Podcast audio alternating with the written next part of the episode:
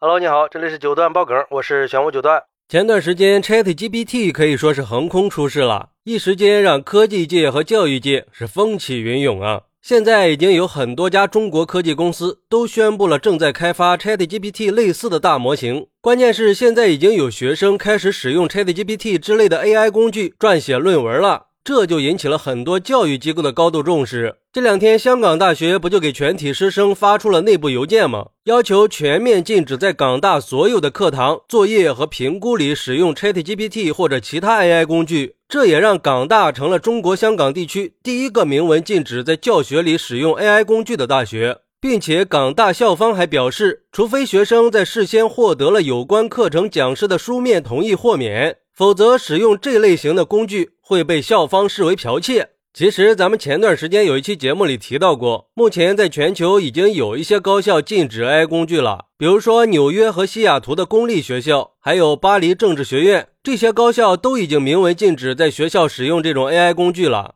有最新的数据显示，ChatGPT 全球的用户数量已经破亿了。它的功能强大，不只是体现在它有强大的知识库。而且他还有创作能力，关键是 ChatGPT 他还是个应试高手啊！据说他已经可以通过美国商学院和法学院的入门考试了，甚至还差点通过了医师的职业考试。所以考虑到 ChatGPT 在考试里的表现已经高于平均水平了，ChatGPT 在国外已经成了教育公敌。但是对于这种如临大敌的做法，有人认为。我完全理解教育界对 ChatGPT 的忧心忡忡。从某种程度来说，技术启动了人类自我保护的生命本能。但是，纸张、电视、互联网这些技术都曾经被看作是学习的终结者。虽然说 ChatGPT 可能会给高校教育造成很大的挑战，可是采取禁用措施就大可不必了吧？大禹治水的经验早就告诉了我们：水当疏之，不应堵之。更何况，人类和 AI 还有很长的路要走。ChatGPT 的出现，也只是我们刚刚学会和 AI 相处的开始而已。那为什么不制造一场美好的相遇呢？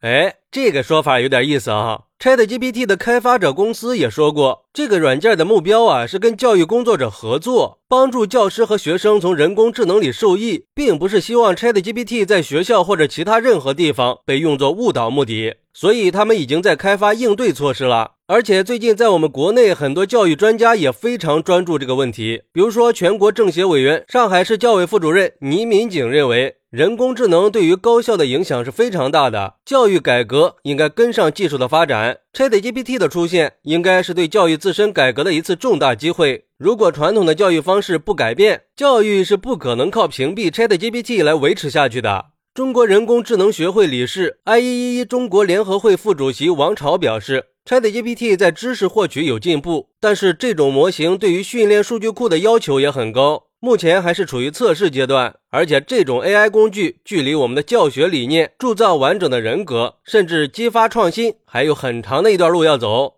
教育部长江学者特聘教授、上海科技大学生命科学与技术学院的教授胡骥表示，他并不认为高校应该一刀切的禁止 ChatGPT，这种强大的利器就应该帮助学生更有效的产出。他已经要求他的团队所有成员在工作里必须要使用 ChatGPT。我觉得几个专家说的还是有点道理的。把 ChatGPT 融入课堂，它可以帮助学生更好的去理解人工智能技术的工作原理，也可以更好的明确人工智能在社会发展的定位。这些都是高校人才培养的刚需啊！甚至可以把 ChatGPT 作为一个教学工具，帮助老师来完成一些工作。我们完全没有必要把 ChatGPT 这种工具当做洪水猛兽，而是当做提高效率、节省时间的一种工具。毕竟它是需要人来开发的嘛。而且我相信人类也不会停止对人工智能的探索，ChatGPT 也只不过是个开端而已。未来还会有更多更高级的人工智能工具会出现，它目前是可以用来作弊，但是人类同样也可以进行反制，开发出一些反作弊的限制工具。因为从目前来看，人工智能是不能完全代替人类的，所以我个人认为不用对人工智能技术一禁了之，